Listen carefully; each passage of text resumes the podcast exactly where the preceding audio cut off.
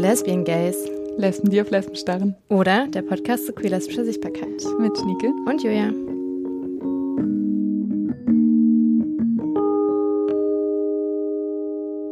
Herzlich willkommen zur 18. Folge der Lesbian Gays. Ich bin Julia. Ich bin Schnieke. Und wir haben euch heute das Thema Butch mitgebracht. Und wir müssen da ganz am Anfang mal ein dickes Dankeschön an Pia Tillmann, eine unserer beiden GästInnen heute aussprechen. Pia hat uns nämlich eine Mail geschrieben und äh, uns gebeten, dass wir doch mal das Thema Butch aufnehmen sollen in diese Podcast-Reihe ähm, und ganz doll dafür geworben. Und also wir hatten das mit Sicherheit auch vor, aber mhm. wir haben es dank Pia. Großer Motivationskick ja, auf jeden. Auf jeden Fall ähm, mit sehr viel Freude angegangen. Und genau, wie gesagt, Pia ist heute mit dabei und äh, Lorenz Weinberg. Die beiden äh, arbeiten ganz viel und schreiben viel und organisieren viel rund um den Begriff Butch und ja, machen auch viel in der Butch Community in Berlin. Und ja, deswegen unsere perfekten Gästinnen. Wir sprechen unter anderem über natürlich den Begriff Butch, der sehr vielschichtig ist, wie ihr gleich hören werdet oder vielleicht schon wisst. Und natürlich dann auch, wie er sich vielleicht verändert hat. Viel auch zur Geschichte davon, was ich super spannend finde, in Nordamerika und in Deutschland. Und natürlich auch über Popkultur und Sichtbarkeit von Butches und allem, was damit zusammenhängt. Wir hoffen, es gefällt euch und viel Spaß!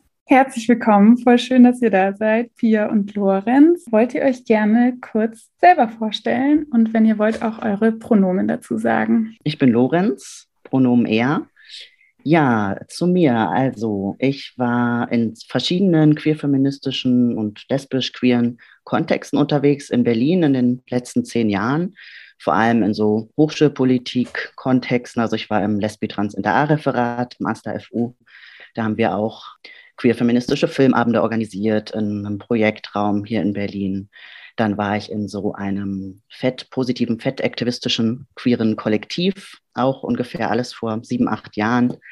War dann zwischendurch mal weg in Wien und ähm, bin aber jetzt auch schon seit vier Jahren oder so zurück in Berlin mhm. und habe hier vor allem jetzt in den letzten Jahren im Spinnbund Lesbenarchiv einiges gemacht. Ich habe da mit oh. Lara, Lara Letwa zusammen eine Gruppe zu lesbisch-queerer Geschichte gemacht das cool. war total toll. Also wir haben quasi in so, wir haben ganz viele Quellen rausgekramt und dann mit den TeilnehmerInnen die Quellen uns angeguckt, auch immer zu verschiedenen Themen. Und genau, das war total schön und passt auch zu dem, was ich sonst so mache. Ich bin mhm. Historiker und promoviere zu ähm, Sexualitätsdiskussionen in lesbischen und feministischen Bewegungen so der 70er bis 90er Jahre ungefähr. Das heißt, ich bin sowieso ganz viel im Spinnboden und blätter da in alten Lesbenzeitschriften und gucke mir da quasi an, wie letztendlich quasi über Sexualität diskutiert und gestritten und verhandelt wurde. Und da in diesen Kontexten beschäftige ich mich auch mit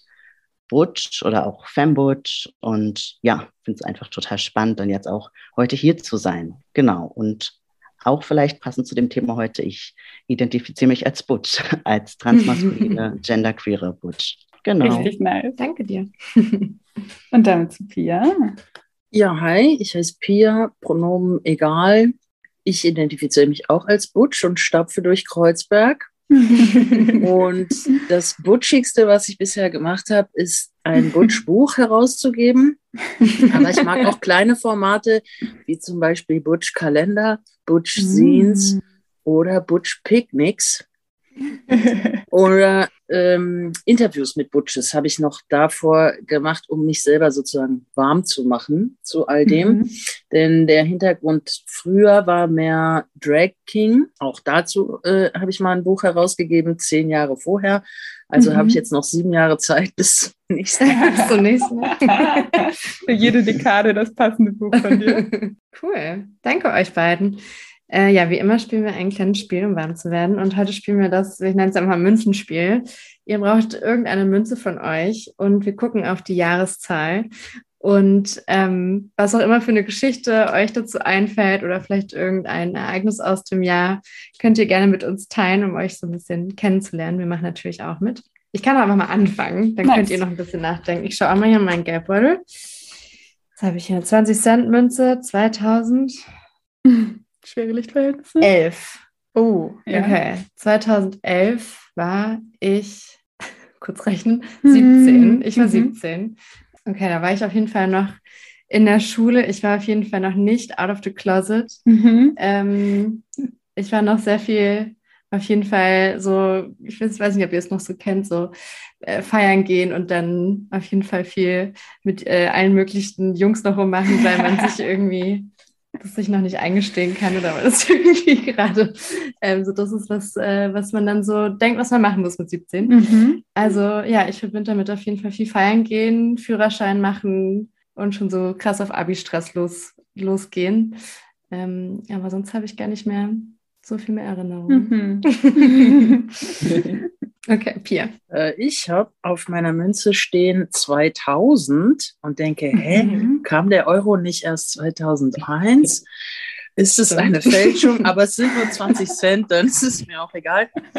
Also beim Jahr 2000 erinnere ich mich noch an davor, dieses Y2K und alle dachten, die EDV-Systeme schaffen das nicht. Und ähm, das deutet an, dass ich quasi so alt bin, dass ich aus dem letzten Jahrtausend komme.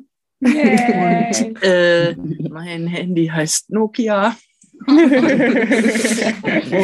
äh, früher war das Leben äh, unvorstellbar. Heute, es hat stattgefunden ohne Smartphones.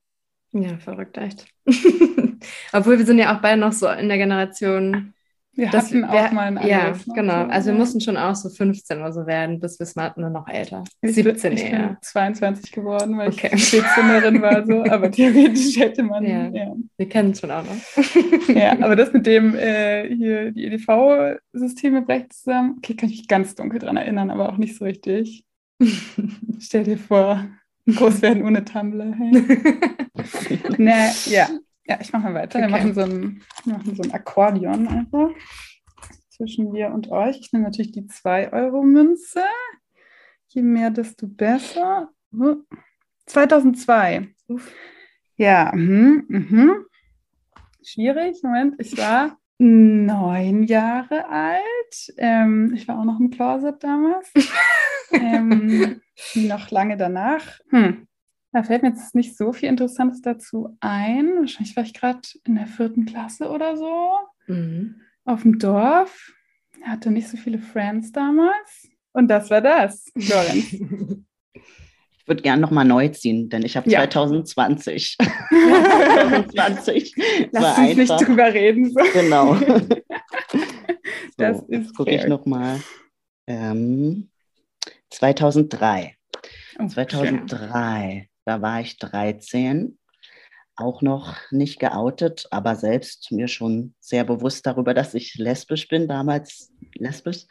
Mhm. Ähm, 2003, da fällt mir auch eine schöne lesbische Geschichte ein. Erinnert ihr Oh, euch noch mhm. an Verbotene Liebe, Carla und Hannah?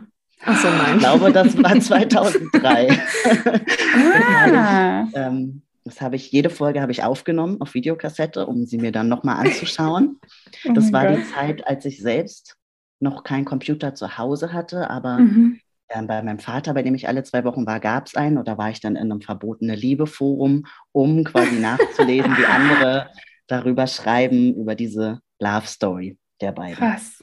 Ist es Ja. gut ausgegangen zwischen Carla und Anna? Mm, Hannah hieß die. Ähm, Hannah, nicht sorry. wirklich. Ich glaube, Hannah ist gestorben. Mm, of course. Ja, ja, Oh genau. ja. Krass. Oh, perfekte Geschichte. Ich war damals noch nicht im Game. Verbotene Liebe. Hm. Okay, perfekt. Das war auch mal schon mal sehr schöner Einblick äh, in eure Leben. Ähm, jetzt muss ich direkt mal richtig neugierig nach eurem Leben weiterfragen, nämlich wie würdet ihr für euch Butch sein oder Butch definieren? Was bedeutet das für euch? Pia, leg los, wenn du möchtest.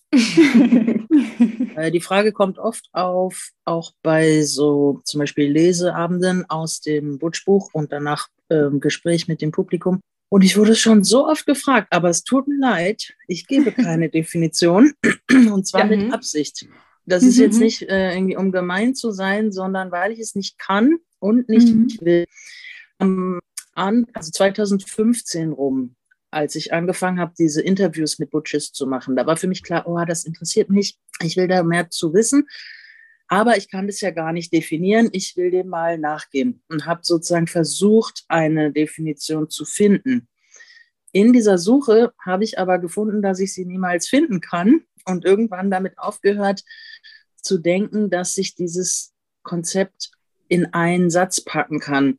Mhm. Es ist mhm. doppelt blöd, weil das Wort Butch ist ja nicht Teil des deutschen Wortschatzes. Also einmal, mhm. weil es gar kein deutsches Wort ist, aber auch, äh, auch Lesben kennen nicht immer dieses Wort. Mhm. Es ist schon echt ein kleines Exotenwort. Und gleichzeitig denke ich, jede Person in Deutschland kennt eine Butch. Sie wissen das manchmal nicht. Und damit man überhaupt weiter darüber reden kann, bin ich eher dazu übergegangen, das wie so eine Merkmalsammlung zu betrachten. Mhm. Also wir könnten mhm. jetzt zum Beispiel 10, 15 Sachen sammeln. Und wenn eine Person dann davon vielleicht sechs erfüllt, ist sie wahrscheinlich eine Butch oder so. Aber, aber keine Butch erfüllt alle diese Merkmale, die du dir im Kopf ausdenkst. Mhm. Und es ist auch sehr ungerecht, Leuten zu sagen, nein, du kannst keine Butch sein, weil du hast ja, ja gar keine breiten Schultern oder du bist zu ja, klein oder so.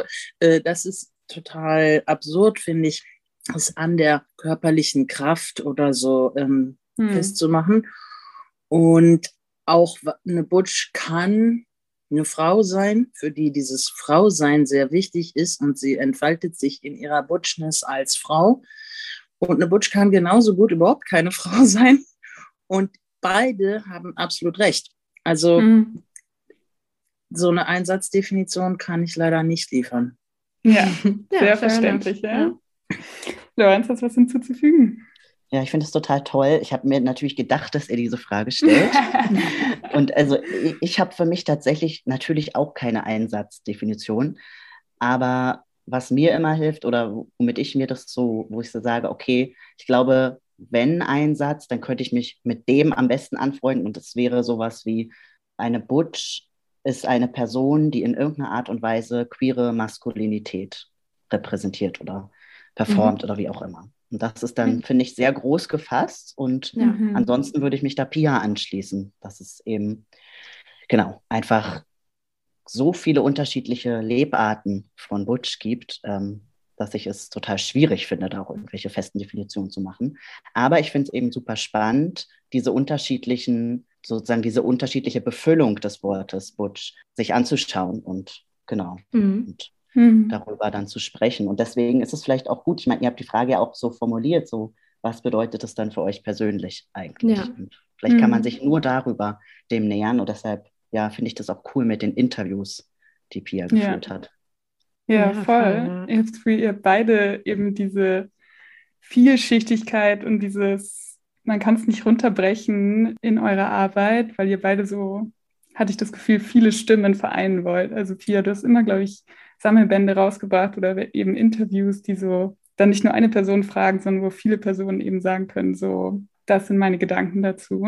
Und du genauso, Lorenz? Mm, ja, wir beschäftigen uns ja immer relativ viel in diesem Podcast mit Sichtbarkeit, also mit queerer und lesbischer Sichtbarkeit. Und ähm, das ist natürlich jetzt irgendwie auch ein Thema, das schließt jetzt da auch voll gut direkt an. Ne? So auf der einen Seite, wie ihr auch schon gesagt habt, es gibt so viele Facetten davon. Und wenn ich so drüber nachdenke, finde ich, sieht man in so den Mainstream-Medien oder Popkultur, wird es häufig gar nicht so abgebildet. Das dahin fällt mir zum einen ein, so zur Sichtbarkeit und zum anderen haben wir uns auch so gefragt, klar, als Butch-Person ist man erstmal als queere Person sichtbarer. Also Femme-Personen können schnell mal irgendwie mehr passen, als, als vielleicht hetero gelesen zu werden. Und also auch wenn allgemein lesbischen Personen oder allgemein queeren Personen viel Gewalt passiert auf der Straße oder im öffentlichen Raum, gibt es ja irgendwie auch Studien dazu, dass es gerade Trans- und Butch-Personen da nochmal viel mehr oder härter davon betroffen sind. Um das jetzt nochmal so zusammenzubringen und vielleicht können wir auch gleich nochmal so Popkultur nochmal so einzeln uns angucken, aber was bedeutet denn für euch Sichtbarkeit oder wie geht ihr mit Sichtbarkeit im Alltag um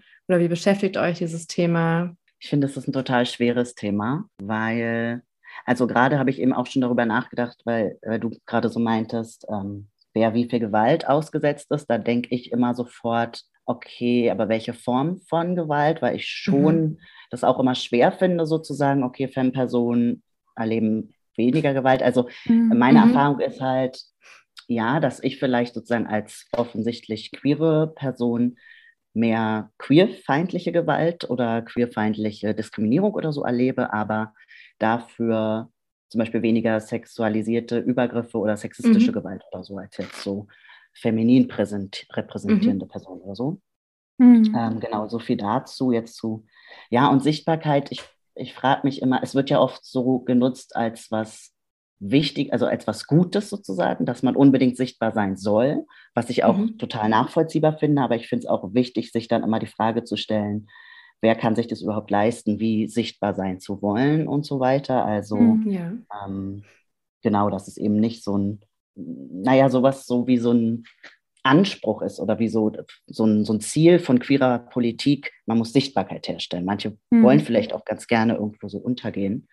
Ähm, genau. Ich glaube, das sind erstmal gerade so die Sachen, die mir dazu einfallen. Und natürlich denke ich dann auch immer, weil ihr habt es ja auch so angedeutet, an Repräsentation in Popkultur und so weiter. Und ich wäre gespannt, wenn wir darüber gleich auch noch reden. Ja, voll gern. Also ähm, du hast recht, dass das mit der Sichtbarkeit so zwei Seiten hat. Und es gibt einmal die Sichtbarkeit im öffentlichen Raum, aber ich finde auch wichtig, und darüber wird fast nie gesprochen, die Sichtbarkeit im familiären Raum. Mhm. Also wenn ähm, so bei, äh, zum Beispiel jemand aus der Großelterngeneration mit Enkel guckt ein Fotoalbum an, dann wird selten gesagt, und guck mal hier, das ist Tante Pia, die ist eine Putsch, sondern äh, guck mal hier, das ist Tante Pia, wir blättern mal um, ähm, da ist die. Hochzeit von so und so. Oder Mhm. diese, das, das Subkulturelle verschwindet in diesem Familienraum ganz praktisch ablesbar auch an meiner Kleidung. Also zum Beispiel mein Butchsein ist sehr verknüpft mit Kleidung und es war mir sehr früh sehr wichtig, keinen Rock oder Kleid anzuziehen. Und Mhm. das musste die Familie auch so äh, durch ein strampelndes Kind ähm, annehmen. Also irgendwann haben es auch meine Omas sein gelassen. Mhm. Aber wenn sowas ist wie Hochzeit, Beerdigung, tralala, dann ist es ein bisschen kompliziert. Also natürlich Mhm. gehe ich dahin und ich gehe äh, nicht im Rock dahin, aber den Anzug zu finden, der mir passt, ist nicht leicht. Und jetzt, also me- meine Familie ähm, ist super, da auf die lasse ich nichts kommen. Aber das ist ja nicht immer so, dass das so glücklich abgeht. Und es gibt auch äh, am Arbeitsplatz genauso manchmal Schwierigkeiten durch die stillen, stummen Rollenerwartungen, was man da jetzt anziehen kann oder nicht. Oder ich war auch als Kind mal im äh, Ausland und in diesem Ausland, also als Schülerin, da war ich vielleicht sieben, acht, Mhm. kurz, nur so ganz kurz. Mhm. Aber in dem anderen Land waren Schuluniformen und es war Ah. ja ganz klar, dass ich auf Mhm. gar keinen Fall diese Uniform anziehen will. Und dann wurde ich extra auf eine uniformfreie Schule, Okay. äh, getauscht. Ja, ja, ja. ähm, weil die Schule hätte mich nicht in der Jungsuniform akzeptiert. ja. Also jede Seite hat da ihre eigenen Grenzen.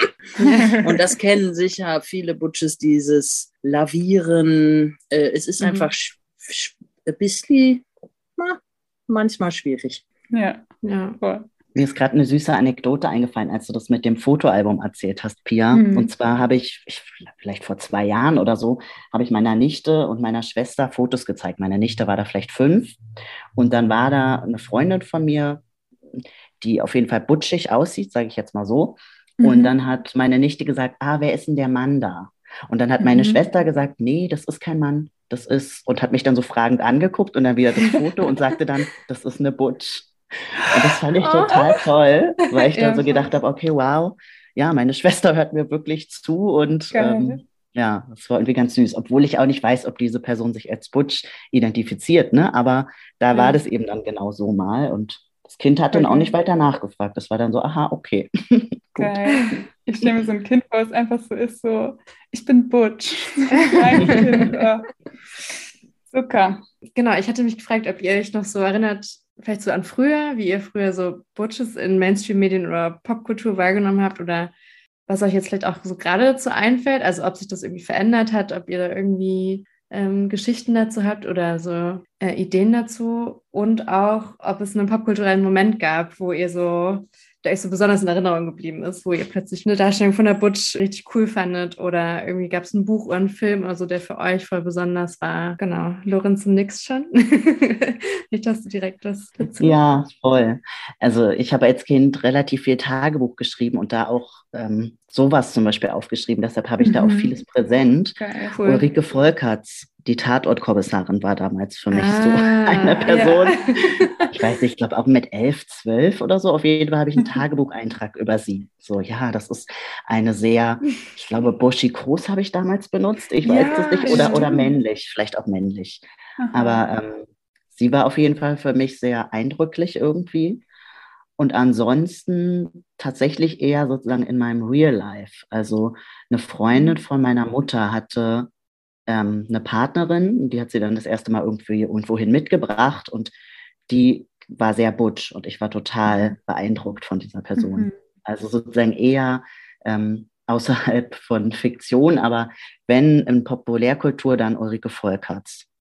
Mhm, würde ich so als ja. erste Person, die ich jetzt, also ich weiß auch nicht, ob ich sie jetzt noch als Butch beschreiben würde, aber ja. damals, mhm. wie sie dort im Tatort erschienen ist, kam sie mir sehr so vor, sozusagen. Mhm, aber ja. da kannte ich natürlich den Begriff noch nicht. Ich ja. habe auch ähm, heute im Laufe des Tages auch schon überlegt, wann ich überhaupt das erste Mal diesen Begriff so bewusst wahrgenommen habe. Habe ich mich auch Und gefragt. Ich ja. glaube, das war mit 19, 20, da habe ich Stone Butch Blues gelesen. Und ich denke mal, dass es da war.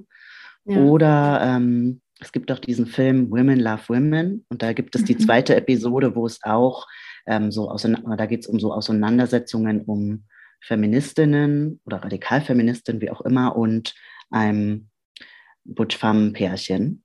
Mhm. Da könnte es auch sein, dass der Begriff gefallen ist. Aber ansonsten finde ich es echt schwer, das auch zurückzuverfolgen, wie sozusagen ich das erste Mal mit diesem Begriff ähm, in Verbindung gebracht wurde. Mhm. Mhm. Ist auch spannend, oder? Bei so einem Tatort sind ja auch, also ich könnte jetzt auch heute beim Tatort keine Kommissarin nennen, die irgendwie auf irgendeine Art Femme sich präsentiert, so, ne, weil die ja, die sind dann ja auch immer sehr nachdenklich und still und haben viele Probleme, so, sind ja auf eine Art durch diesen so Polizistenberuf, der so männlich ist und so, und die sollen dann nicht irgendwie mhm. flatterhaft wirken, so. Ja, frage ich mich jetzt, äh, jetzt auch, ob sich irgendwer beim Casting damals dachte, so, oh, mhm. oh, wie cool, eine Butch-Person oder einfach so, ja, ja, die ist glaubhaft als Kommissarin, so. Mhm. Ja. Pia, bei dir? Also bei den Kinderbüchern bei den fünf Freunden George ist jetzt, glaube ich, nicht Butch, sondern eher Tomboy, aber ich war sehr froh, dass es diese Figur gab. ähm, und äh, in der späteren Zeit äh, Hella von Sinn als mhm. auch eine der ah. wenigen deutschsprachigen Figuren. Sie ist als erstes bunt und als zweites Butch, würde ich sagen, aber trotzdem verkörpert sie einen Typ, den ich sonst im Fernsehen nie sehe.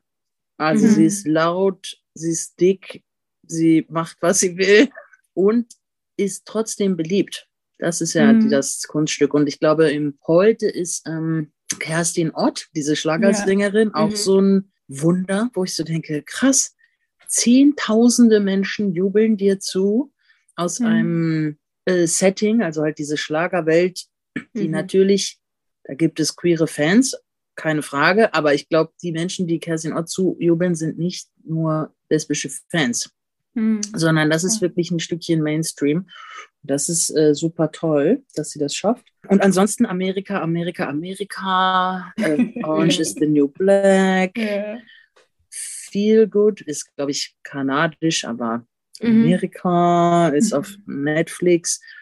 Mm, insgesamt in der Filmwelt gibt es nicht so viele. Mhm. Ähm, ma manchmal so Nebenfiguren, aber naja. Mhm. Trotzdem finde ich, tut sich da was in der letzten Zeit. Also in den letzten fünf Jahren ist so viel passiert wie in den 25 Jahren davor, so ungefähr. Mhm. Das Buch Stormbutch Blues ist bahnbrechend und mhm. mega wichtig. Als ich es gekauft habe, hieß es noch Träume in den erwachenden Morgen. Und ich bin so ja. froh, dass es heute Stone Butch Blues heißt, weil die Übersetzung ist einfach nicht, hm, sie passt nicht so richtig, war aber zu der Zeit vermutlich nötig. Also mm, ja. der Verlag macht das ja nicht aus Witz, äh, weil es ihnen Spaß macht, äh, komische Titel zu übersetzen, sondern weil Mhm. sie denken, sonst können wir es nicht verkaufen. Mhm. Und dieses Buch gibt es übrigens nur auf Englisch, aber immerhin äh, kostenlos als PDF. Das fände ich Oh, cool, wenn ihr das unten verlinken könntet, weil es ja dann zugänglich auf der ganzen Welt ist. Das hat die äh, Nachlassverwalterin von Leslie Feinberg wahrscheinlich auf deren Wunsch hin. Ähm, Zugänglich äh, also das steht sozusagen online auf der Webseite von Leslie Feinberg selbst. Ah, cool. Okay. Voll gut, dass du sagst. Wir haben schon ein paar Mal drüber gesprochen in dem Podcast über das Buch, aber dann ist ja richtig gut, dass wir es dann zugänglich machen können. Geil. Das Buch gefällt mir auch so gut, dass es nicht nur um Butch-Leben oder Butch-Femme-Leben geht, sondern auch Klassismus und Ja. Antisemitismus. Und also total viele spannende Themen sind mitverhandelt und es ist, es ist aber überhaupt nicht überfrachtet oder so, sondern es gehört einfach dazu. Und ähm, das bewundere ich auch sehr. Ja. Es geht ja auch um Gewerkschaftsgeschichten, Streik, Klassenkämpfe, dann aufkommende Frauenbewegung. Also ich finde es auch ganz toll. Und passenderweise hängt hier auch im Hintergrund Leslie Ah, Feinberg. ja. Da ist Leslie. So, wie geil. genau. Ja, ey, ich muss es unbedingt lesen. Groß auf Ja, meiner das liegt Leseliste. hier oben auf meiner Ja, anscheinend gibt es auch frei zugänglich im Internet. Also ich habe wirklich keine Entschuldigung. Nee. Lorenz, schaust du noch manchmal deutsche Soaps als ehemaliger verbundene Liebesfan? ähm, ja, aber ich weiß jetzt nicht, ob man das äh, Soaps nennen kann. Ich stehe auf so komische Historiengeschichten, Mhm. sowas wie jetzt zum Beispiel Eldorado Berlin, äh, nee, Eldorado Mhm. KDW oder so. Ja. Mhm. Also wo dann irgendwie, also das fand ich auch gar nicht so schlecht, jetzt muss ich mal Ich sagen. richtig Aber sowas gucke ich eigentlich ganz gerne.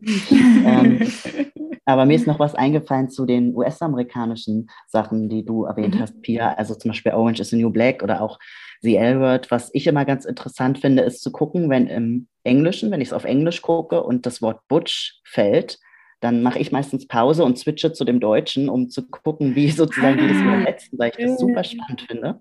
Das ist ja auch, was ich sozusagen in meiner Arbeit mir immer angucke. Okay, wo, ab wann wird dieses Wort benutzt? Wann wird es eher übersetzt? Und Mhm. ähm, gerade mit dem Beispiel finde ich es jetzt cool, weil bei L-Word wird es nämlich noch übersetzt mit Mannsweiber. Da sagt es irgendwie, Wow. ähm, wie heißt dieser Transcharakter? Max. Max sagt das so Ja. zu Shane, irgendwie wir Butches auf Englisch und auf Deutsch ist es dann wir Mannsweiber. Und bei Orange is, is the New Black wird das mit Kampflesbe übersetzt. Und irgendwie Mhm. finde ich das halt was spannend. Und in meinen Quellen wird es eigentlich durchweg, also so seit den 80ern, späten 70ern, 80ern, wird es eigentlich durchweg mit KV übersetzt, Kesservater. Was ja teilweise auch in Stone Butch Ah. Blues, in der Ja. sozusagen alten Version von Stone Butch Blues, beziehungsweise Träume in den erwachenden Morgen, ist auch ganz oft KV oder Kesservater. Kesservater. Ah, spannend. Mhm. Ich habe richtig lange versucht, das zu googeln und nicht rausgefunden, was es bedeutet. Und dann irgendwann hat es Alina da mal für mich herausgefunden. Ich habe so KV, KV, ja. Ach so, Moment. Das ist schwer zu Wie googeln. kannst du zum ersten Mal dran? Also auch in dem Buch bei Stone Ach, in Storm Blues Mhm. steht dann wirklich auch nur KV und es wird Mhm. nie erklärt. So. Mhm. Nee. Spannend. Ja, aber das finde ich ähm, ein super Beispiel, weil es gibt ja auch so eine durch die Community äh, sich ziehende Sorge, die Butches sterben aus, bald sind sie weg. Mhm. Und dann denke ich, nee, die Kessenväter gibt es jetzt auch nicht mehr, weil das Wort Kesservater ist einfach als Wort tot. Tut mir leid, Mhm. aber es, es ist zu alt. Mhm. Das, äh, ne? Und jetzt ist vielleicht das Wort Butch in seinen letzten Zügen, kann ja sein. Und in zehn Jahren gibt es ein Wort, das kennen wir jetzt noch gar nicht. Und das wird Mhm. dann die, also sozusagen diese Bezeichnung füllen. Und es ist nicht dasselbe, aber trotzdem gibt es ja eine Kontinuität. Mhm. Also das Leben bleibt nie stehen und die Sprache bleibt auch nie stehen und auch die Identitätskonzepte bleiben nie stehen. Und bei jetzt speziell dem Fall Butch haben sich halt dadurch, dass früher alle Transmänner zwangsweise bei Butch an, äh, stecken geblieben sind sozusagen ähm, und das sich verändert hat, haben ein paar diesen Kreis verlassen Aber ich mache mir da gar keine Sorgen, dass jetzt Butches aussterben, sondern denke, nein, die hat es in allen Jahrhunderten gegeben. Die hm. gibt es auf allen Kontinenten. Macht euch keine Sorgen, das sind zähe Pflanzen, die in widrigen Umständen gedeihen. Ähm, und wenn die in einer Generation weiter anders heißen, das ist mir egal. Aber ich bin ganz fest davon überzeugt, dass es so eine universelle, ein kleiner Teil der Weltbevölkerung ist halt so. Bei Storm und Fluss gibt es ja auch einen Teil der Geschichte, ähm, ist als, ich weiß gerade nicht mehr, was der, der Name der, der des Hauptcharakters war. Ach, naja, auf jeden Fall, die Hauptperson ähm, hat, es gibt einen Moment, wo ähm, die Hauptperson äh, mitbekommt, dass zwei Butches ähm, zusammen sind. Ähm, und das fand ich auf jeden Fall auch eine super spannende Stelle im Buch. Es trägt sich auch so ein bisschen durch und bringt dann auch so einen Streit in die Freundesgruppe. Und ich muss auch daran denken, dass es ja irgendwie auch so in den, wenn man so über popkulturelle Darstellungen von Butches irgendwie nachdenkt, dass dann irgendwie sich ne, häufig dann immer nur in Verbindung mit einer Femme irgendwie dargestellt wird. Wie, wie nehmt ihr das wahr? Oder ist, also ist es ein Thema in der Community, dass so Butch for Butch, dass es da vielleicht auch nicht so eine Art Gebrauchsanleitung aus der, aus der Popkultur oder so gibt oder halt keine Vorbilder, keine Geschichten irgendwie, die so, ja, die so weitergetragen werden, so auf die Art und Weise? Also in Berlin, glaube ich, ist es entspannt und du darfst fummeln mit wem du willst. ja. ähm, aber im Rest des Landes kann ich dazu nichts sagen. Und die ganz klassischen Butch Femme identifizierten, die fühlen sich auch untergebuttert oder ja, also wenn du, wenn du da so eine Art strenge Lehre machen willst, dann hast du es auch schwer. Mm. Oh, okay. Ja, so viel von mir. Vielleicht, äh, Lorenz, kannst du noch helfen? Naja, also ich würde sagen, die Repräsentation ist ja sowieso so klein, haben wir ja schon festgestellt, was sozusagen mhm. Bush-Repräsentation überhaupt in den Medien angeht. Deshalb würde ich gar nicht mal so sagen, okay, es überwiegt dann da so eine Butch-Femme-Repräsentation, weil ich finde das nämlich eigentlich auch nicht wirklich. Also mhm. von daher ähm, ich finde die Szene auch total eindrücklich und gut und auch wichtig. Und ich glaube, die hat aber auch viel sozusagen bewirkt. Also in Berliner Kontexten habe ich gar nicht das Gefühl, dass es da so einen ähm, starken Fokus nur auf Butch Femme oder so gibt. Im Gegenteil. Also ähm, ich habe manchmal eher das Gefühl, dass es quasi, ähm, weil es irgendwie so eine Erzählung gibt von, ah ja, das ist ja das Klassische und Traditionelle und das überwiegt überall, dass sozusagen diese Erzählung so groß wird, dass, mhm. und vielleicht ist es das, was du gerade angedeutet hast, Pia, dass es dann manchmal schon fast so wie so ein No-Go ist, zu sagen, ich stehe aber auf Butch Femme sozusagen. Wisst ihr, mhm. was ich meine? Also, dass es mhm. quasi so, mh, hm, weil es vermeintlich so übermächtig ist, und das ist vielleicht in den USA auch nochmal anders, mhm. aber ich würde nicht sagen, dass es jetzt in Deutschland so eine große Butch Farm Community oder sowas noch gibt. Das war, denke ich mal, vielleicht in den 2000ern noch mal ein bisschen anders, aber mhm. mhm. das hat sich schon verändert. Und ich finde spannend, ich erlebe die FAM-Seite als aktivistisch aktiver. Also ist jetzt in den letzten Jahren, ist natürlich sowieso alles anders, aber es gab vor vielleicht fünf, sechs, sieben Jahren so eine Welle von Veranstaltungen, Lesungen, Räume in Berlin, wo ganz mhm. klar war, okay, jetzt hier FAM auf die Fahne hoch. Und die mhm. Butches können da nicht so mithalten. Ich sehe ganz viele ah. Butches aktivistisch tätig. ist ja nicht, dass sie nur Nase bohren und alles egal. Aber das ist halt kein Aktivismus für die Sache der Butches, sondern für mhm. mhm. äh, andere, was auch immer, äh, Überschriften. Mhm. Und das wünsche ich mir so ein bisschen, dass so Butch-spezifische, zum Beispiel Räume sich zu treffen, noch, dass es davon noch mehr gibt. Weil wenn es mal einen kleinen gibt, dann freuen sich alle, die da sind, total mhm. und genießen das. Und äh, in Berlin würde ich gerne verweisen auf die Butch Barflies, mhm, die mhm, wir jetzt ja. wegen Corona auch schon lange nicht mehr zusammengekommen sind, aber die eigentlich die Idee hatten, einen Kneipenabend unter dem Butch Appreciation Thema, was auch immer. Also du kannst Butch sein, du kannst äh, Butches gut finden, du kannst neugierig sein und dann kannst du da hingehen und dann triffst du einen Raum mit vielen Butches. Das fand ich super toll, weil es sonst diesen Raum halt nicht gibt. Und eine der Macherinnen, Miss Sam, hatte dasselbe schon mal, ich weiß jetzt nicht genau die Jahres, aber ich sag mal zehn Jahre früher versucht und mhm. war damals gescheitert, weil damals ist Oh, keiner gekommen. Sie hat ähm, alles vorbereitet, Flyer, Ort, Zeit, äh, da, da, da, was man halt so macht. Mhm. Es ist nicht, ähm, daran liegt es nicht, sondern damals waren alle so, hä, hm, hä. Ach, und dann, äh, das finde ich umso toller, nachdem man sich das einmal angetan hat, etwas anzuleiern, voll. was nicht geklappt hat, dann das nochmal zu machen und dass es dann Voll. gelingt. Sie war einfach ihrer Mhm. Zeit voraus Ja. und hat äh, dann mit den Butch Barflies was Gutes geschaffen, mit noch Mitstreiterin, also sie sind zu dritt oder zu viert. Aber ja, das, das finde ich ein ganz tolles Ding, was jetzt unter Corona schläft. Mhm. Mhm. Ja, das schließt vielleicht an das an, was du auch schon angedeutet hast, Pia, diese so, diese Sehnsucht oder diese Erzählung von alle Butches sterben aus. Ich glaube, es hat Mhm. teilweise auch ähm, mit dem Wording irgendwie zu tun. Also, dass es Personen gibt, die oder anders angefangen. Ich habe ein bisschen die Beobachtung gemacht, dass genau die Personen, die quasi darüber so laut sprechen oder Artikel schreiben oder so, dass die Butches aussterben, den Begriff auch super eng machen, nämlich Mhm. ihn als ausschließlich für Frauen zum Beispiel zu verstehen Mhm. oder Frauen, Lesben und damit quasi selbst transmaskuline Personen da aus dem Begriff so raus definieren und dann dadurch die Gruppe auch kleiner machen. Und im Umkehrschluss es dann auch sehr viele Personen gibt, die vielleicht sagen würden, ja, mit einem weitergefassten Butch-Begriff kann ich mich total gut identifizieren, aber nicht mit Mhm. diesem super engen, ich muss jetzt hier irgendwie mich super krass als Frau und als ähm, Lesbe identifizieren und so weiter. Das Mhm. finde ich irgendwie da immer noch mal ganz spannend, sich so zu vergegenwärtigen. Wenn Leute denken, dass sie Busch sind, dann sind sie vielleicht Busch so und wenn nicht, dann nicht. Und vielleicht, ja, man muss einfach nie so enge Grenzen ziehen, vielleicht.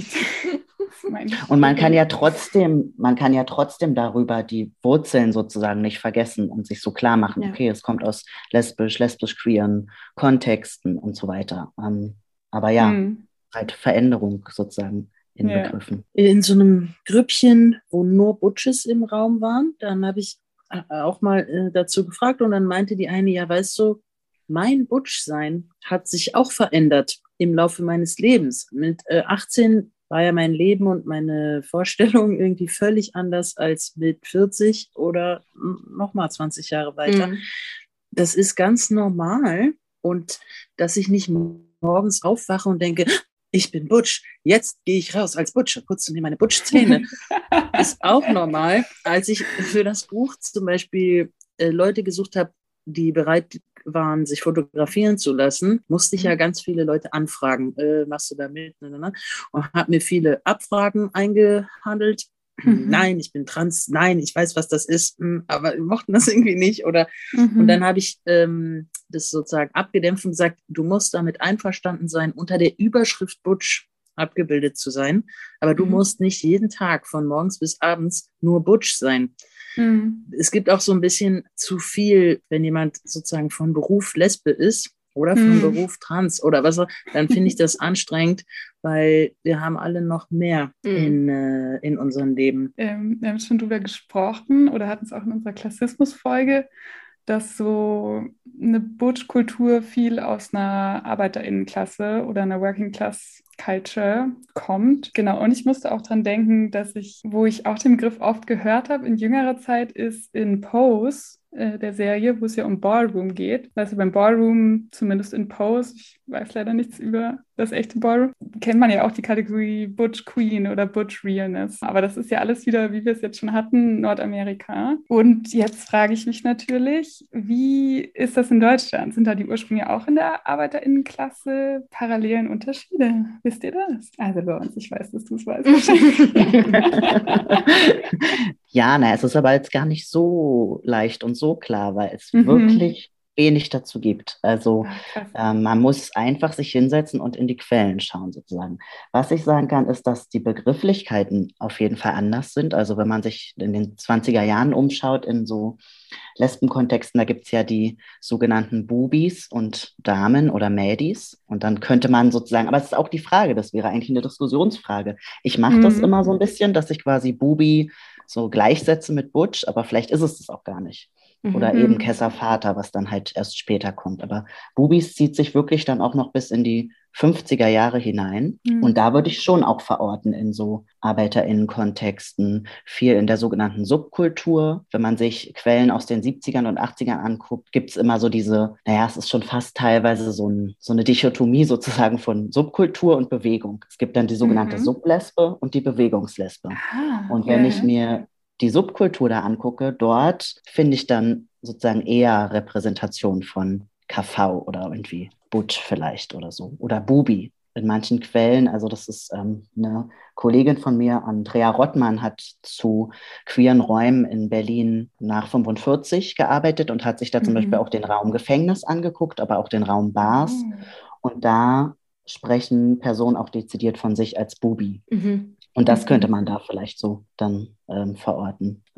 Ich habe auch so Fati und Mutti gelesen. Genau, ja. Fati und Mutti ist dann auch für die 50er Jahre so. Oder Fati und Mäuschen oder so, aber gut, das ist dann. Oh. Oh, das mag ich halt, gerne. Es, es, gibt halt leider wirklich noch nicht so viel Forschung dazu oder auch muss ja nicht Forschung sein, aber wenig ähm, einfach sozusagen niedergeschriebenes oder abgebildetes oder so. Man müsste sich mhm. dann wirklich hinsetzen und die einzelnen Quellen nochmal angucken und sowas. Mhm. Ich habe so, eine, hab so eine nette Geschichte gelesen in Femme von Sabine Fuchs. Ist auch ein Sammelband eben zu Femme sein und da gibt es auch ein Kapitel dann äh, zu Butch, also zu Butch-Aktivismus, sag ich mal, wo Sabine Fuchs ein Interview mit Stefanie Kuhnen führt, die auch sehr früh äh, Geschichten gesammelt hat zu Butch sein. Genau, und da gab es eine Geschichte eben zu dem Konflikt, der, glaube ich, auch ein bisschen in Stone Butch Blues vorkommt. Dieses Buch deckt wirklich vieles ab dass irgendwann so, ein, so, eine Frauenbewegung oder so ein Feminismus der 70er, 80er Jahre sehr krass Stimmung gemacht hat gegen Femme-Butch-Dynamiken, weil sie als rückständig galten und als eine Kopie von Hetero-Sachen und äh, damit praktisch altmodisch und sowieso frauenunterdrückend und so. Und sowas kam dann eben auch oft auch bei Lesungen vor, ähm, wenn es um dieses Sam Butch-Thema ging. Und dann gab es eben einen Kommentar nach der Lesung von wegen, das ist doch total unterdrückerisch. Und dann äh, bringt eine andere Person im Publikum auf und sagt, ja, was reden Sie denn da? Meine Frau unterdrückt mich nicht, was für ein Quatsch und so, ich komme gleich rüber.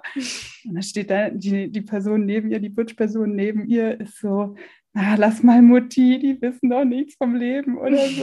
das finde ich richtig nett. Genau, deswegen werde ich diese Fatih-Mutti-Sache nie wieder vergessen. extrem schön. Ja, ich finde halt spannend, dass du diesen schlechten Ruf, den die Butch hast, ansprichst. Und ich finde, das mhm. muss auch adressiert werden, weil das ist ein ganz großer Faktor. Das klebt da einfach so dran. Wie ja auch Lorenz vorhin mit den Übersetzungen äh, Kampf, Lesbe, Mann, Weib, das ist jetzt nicht so nur das glänzende Idol, sondern da steckt äh, drin hässlich sein, gewalttätig sein, Alkohol, Abuse, ähm, das sind alles so Vorurteile, die, ja, also ich habe zum Beispiel bei den Interviews mit einer Person gesprochen, die sich selber immer dagegen gewehrt hat. Sie meint, sie ist gar nicht Butch. Und ich meinte so, naja, aber ich erlebe dich schon irgendwie so, deswegen frage ich dich. Ja, hm. Und dann haben wir am Ende verstanden, dass sie unter Butch versteht, eine schlecht angezogene Frau, die sich oh. schlecht benimmt. Natürlich okay. wollte sie das nicht sein. Ja. Ich verstehe unter Butch aber was ganz anderes und das, mhm. was ich in Anführungsstrichen wollte, dass sie ist, wenn sie das Label äh, annehmen würde, war überhaupt nicht das, was sie dachte, dass sie ist, wenn sie das Label annehmen würde. Und mhm. das hat mhm. mit diesen krassen Vorurteilen zu tun. Und mhm. das hat auch damit zu tun, dass zum Beispiel jüngere Menschen nicht so oft jubelnd verkünden, hey, Mama, Papa, ich bin Butch, sondern ja. dass andere Worte, also dass ein von außen genau gleich aussehender Lebensverlauf heute ein anderes Wort tragen kann, befreit mhm. ja von diesem Ballast der, der negativen Seite. Und ein Unterschied zu den USA oder dem Buch Stone Butch Blues, da wird ja das Mentoring auch ausdrücklich beschrieben und ich glaube, mhm. das ist so eine bisschen kulturelle Sache. Das machen wir hier nicht. Mhm. Mentoring? Nee. Ich habe ganz viele gefragt, ähm, wurdest du gementort oder bist du heute selber im Mentoring aktiv? So in der Butch-Sache meine ich jetzt, ähm, mhm. nicht beruflich. Und ganz viele, äh, eigentlich alle haben gesagt, nö. Und dann denke ich, ja, also wenn wir wollen, dass Butch ein attraktives Identitätsangebot für jüngere Menschen ist, müssen wir vielleicht auch ein bisschen äh, Werbung machen. Ah. Mhm. Und dann denke ich gleichzeitig, nee, müssen wir gar nicht, weil die werden ihren Weg schon finden. Und ähm, es ist ja auch kein Wettlauf der Identitäten, wer jetzt am meisten Anhänger hat, ist am coolsten. Mhm. Ähm, aber dieses wohlwollende, generationenübergreifende Austauschen würde sicher in dem deutschsprachigen Raum gut tun, und zwar beiden Seiten oder allen Beteiligten gut tun, wenn das mehr gepflegt oder extra geübt oder vorgelebt würde. Also du fängst ja auch selten spontan damit an, sondern es hilft dir, wenn du das irgendwie mal siehst. Und du kriegst es halt passiv Mhm. mit, zum Beispiel in diesem Stonebridge Boost Buch wie das sein könnte. Da ist es Mhm. aber auch, es hat, auch das hat wieder Vor- und Nachteile. Es gibt dir mehr Zugehörigkeit und äh, Sicherheit und eine Informationsweitergabe, aber es gibt dir natürlich auch wieder Normen mit, weil dann lernst du Mhm. von deinem Mentoring halt, ja, äh, Butches müssen mit Fams und dürfen nicht mit Butches oder so. Mhm. Und da musst du dich dagegen wieder befreien. Und wenn du das nicht hast, bist du halt alleine. Mhm. Ich mache meinen Butch so, wie ich will. Ja, es ist, äh, alles hat zwei Seiten. Mhm. Mhm. Wie ist es bei Stonebridge Blues? Also wie kommt es zu diesem Mentoring? Wie lernen die sich kennen? So, ich frage mich jetzt, wie Äh, ich das hat mit dieser Bar-. Das hat mit dieser Barkultur zu tun. Die Bar hat nach draußen zur Straße hin eine zuhe Tür. Also du musst halt da klopfen und dann kommst du rein. Und wenn du dann drin bist, dann bist du aber in einer neuen Welt und dann kommt halt dieser Mensch, ist sehr jung, äh, da reingeschneit und weiß gar nichts. Und dann nehmen quasi ein älteres Paar, nehmen die so unter die Flügel. Äh, Mhm. und sagen, ja komm, jetzt setz dich mal hier hin und äh, jetzt zeige ich dir mal, wie man die Krawatte Ah. richtig knotet und äh, Mhm. wenn du hier dein Hemd so zupfst, dann sitzt es auch besser und einer Frau gibt man so Feuer und all diese Mhm. ungeschriebenen Regeln, die du halt wissen musst. Und Mhm. wenn du sie nicht weißt, dann machst du was falsch. Mhm. Ich finde das total Ja. schön mit dem Mentoring. Also das ist eine Sache, die ich an dem Buch total liebe und mir auch ehrlich gesagt selbst immer voll wünsche. Aber du hast schon recht, das hat vielleicht auch wirklich so mit kulturellen Unterschieden zu tun, dass es hier einfach nicht so gelebt wird. Ja, ich stelle es auch super schön vor, wenn ich hier Mhm. so, so eine ältere Person gehabt Mhm. hätte, die so ist so. Ich weiß nicht, was ich gelernt hätte überhaupt. Aber- Mhm. wahrscheinlich. Gab es in Deutschland auch diese Art von Barkultur, auch so in der, so in dem Umfang? Oder war das eher so vielleicht zu vereinzelt? Also so alt bin ich nicht. Ich würde sagen schon, vielleicht aber nicht mit dieser Bedeutung. Mhm. Und es wurde, glaube ich, auch einfach, das ist ja, was Stefanie Kuhnen auch, glaube ich, in diesem Text schrieb oder in dem Interview gesagt hat, was du ähm, angesprochen hast gerade. Oder vielleicht hat Stefanie Kuhnen das auch in einem anderen Text geschrieben. Aber ich glaube halt, in, in Deutschland wurde sehr viel in der Nazi-Zeit zerstört, was sozusagen in den Mhm. 20ern aufgebaut wurde. Also in den 20ern gab es, ich kann jetzt vor allem nur für Berlin sprechen, aber es gab ja unzählige Lesbenlokale und Mhm. da in sich, glaube ich, auch eine Barkultur. Und die wurde dann halt komplett zerstört. So. Ja. Ja, okay. Mhm. Und in den 50er, 40ern, 50ern, 60ern gab es schon auch einiges, aber ja, dazu gibt es eben noch nicht so viel Niedergeschriebenes, dass wir das jetzt so Mhm. ähm, nacherzählen können. Mhm. Kann man einfach so zum Spinnbodenarchiv rein und sich da einfach äh, Zugang sozusagen verschaffen zu den Archiven und so ein bisschen rumstöbern? Oder wie ist da so der, der Zugang geschaffen? Also normalerweise gab es zwei Öffnungstage, den Mittwoch und den Freitag. Ich glaube immer 14 bis 19 Uhr. Aber jetzt Mhm. zu Corona-Zeiten muss man sich vorher anmelden, damit Okay. eben die gucken können, dass nicht so viele Leute da sind. Aber dann, ja, dann kann man schon hingehen, sich umgucken. Meistens kriegt man noch eine kleine Führung oder man Mhm. hat irgendwie bestimmte schon Interessen, die kann man dann auch sagen und dann recherchiert man zusammen, je nachdem, wie viel Zeit die Person auch gerade hat, die dort gerade. Dienst hat sozusagen. Ja. Aber ich habe da früher schon auch immer recht viel dann recherchiert mit den BesucherInnen. Cool. Ach, du hast auch dort gearbeitet? Ja, ich habe da quasi so ein sehr langes Praktikum gemacht.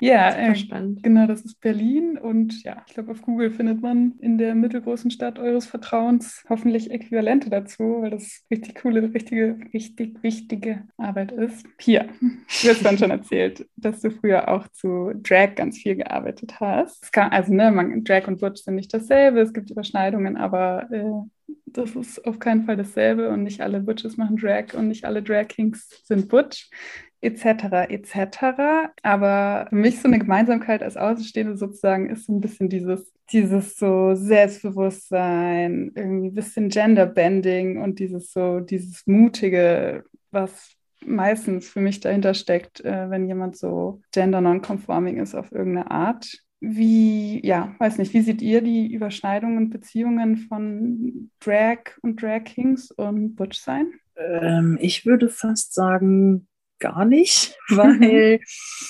jeder Mensch kann ein Drag King sein, auch ein Cis-Mann. Ja. Und ich kann ja auch eine Tunte sein, Ja. obwohl man von außen meinen könnte, das Kleid sei ja meine natürliche Hülle. Aber Oh, wenn ich ja. eins anziehe, dann sieht es so, also ich meine es nicht, aber ich sage in Anführungsstrichen falsch aus, wie wenn mein Bruder ein Kleid anzieht. Und das, also in so, ja genau, also jeder Mensch kann Drag machen, aber ich glaube nicht jeder Mensch kann Butch werden durch eine Entscheidung oder so. Mhm. Also so, ja, jetzt mache ich mal zwei Jahre Butch.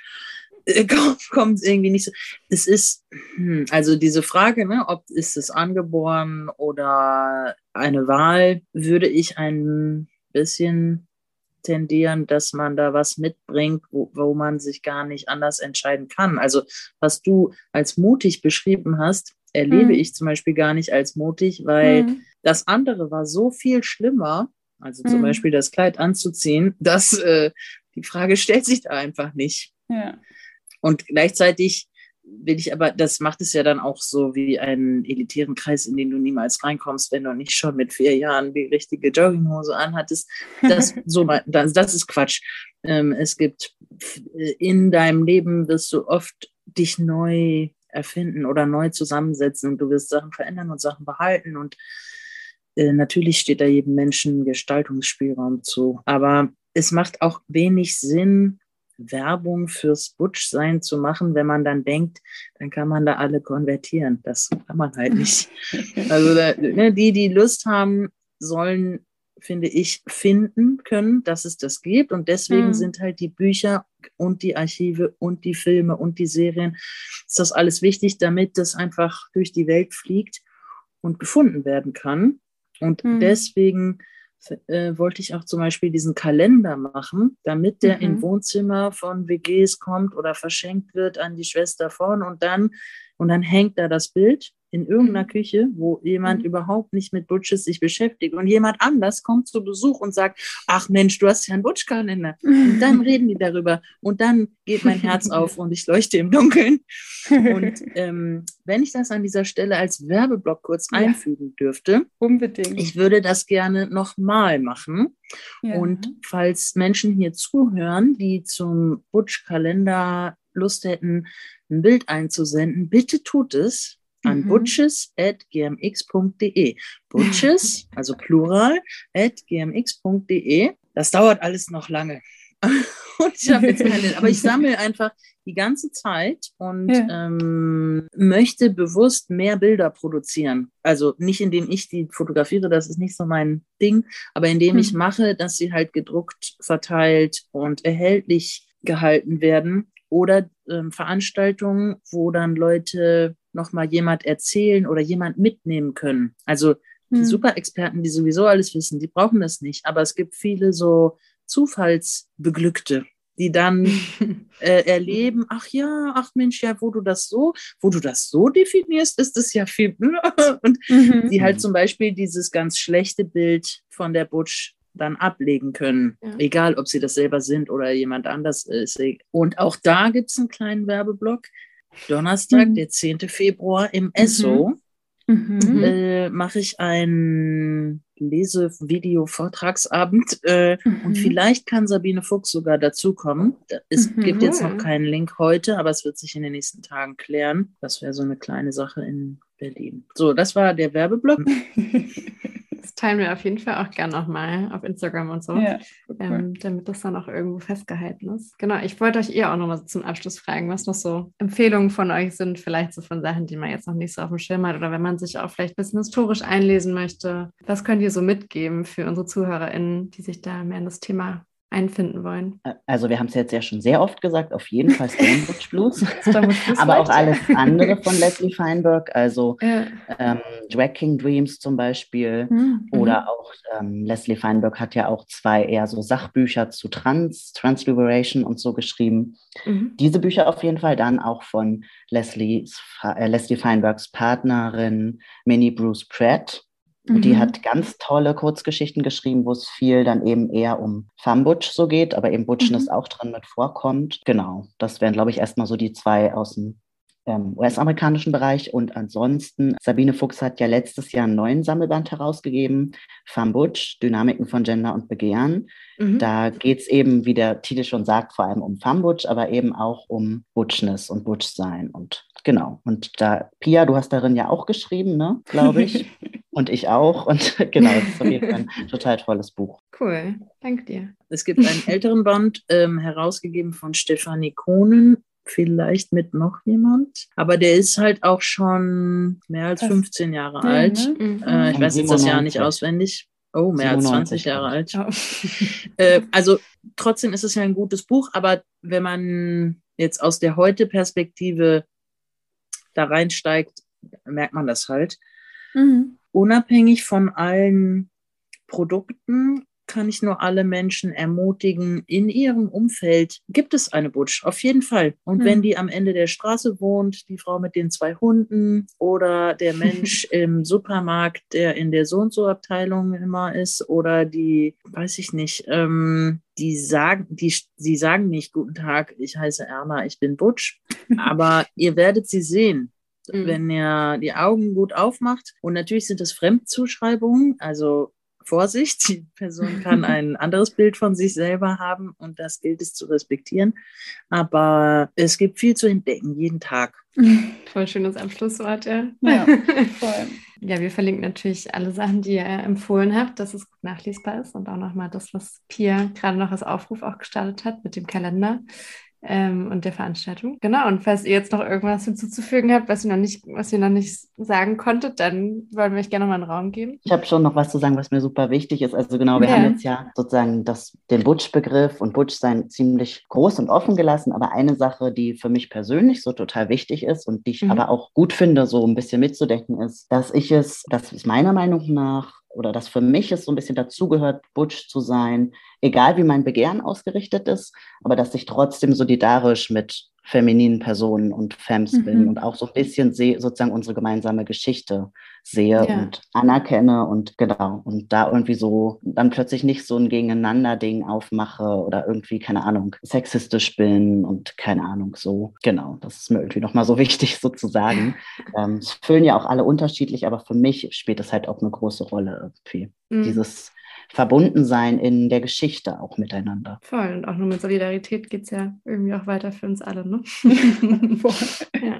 Wir haben natürlich auch, können wir vielleicht an der Stelle schon mal vorgreifen wollen, natürlich auch unbedingt eine Folge zu Fem machen. Da sind wir noch in der Vorarbeit, aber eins geht nicht ohne das andere. Oder doch, aber zusammen sind wir stärker. So. Ich wollte euch danken, oh. dass wir hier bei euch sein dürfen und ja, dass ihr diese Folge macht und dass ihr die ganze Podcast-Reihe macht. Vielen Dank. Es macht Spaß. Vielen Dank. ja, finde ich auch. Vielen Dank. ja, Pia hat uns sehr krass motiviert dazu. Ähm, unsere erste Mail-Einsendung so mit einem Vorschlag mit einem und Vorschlag einer Anfrage. Ja. Träume werden wahr. Deswegen, ja. ja, vielen Dank an euch, dass ihr da wart. Wir hoffen sehr, euch hat das Gespräch gefallen und wir werden für euch auch noch ein paar Empfehlungen heraussuchen und die findet ihr hier in den Show Notes oder auf Instagram. Und wo findet man uns auf Instagram? Bei thelesbiangays.pod mhm. und unsere Mailadresse ist thelesbiangays.podcast@gmail.com. Genau die berühmte Adresse, bei der uns Pia damals geschrieben hat. Also auch ihr könnt uns schreiben. Wir würden uns total freuen. Ähm, über Mails von euch. Auf jeden Fall. Und ansonsten äh, bis zum nächsten Mal und vielen Dank fürs Zuhören. Macht's gut. wird.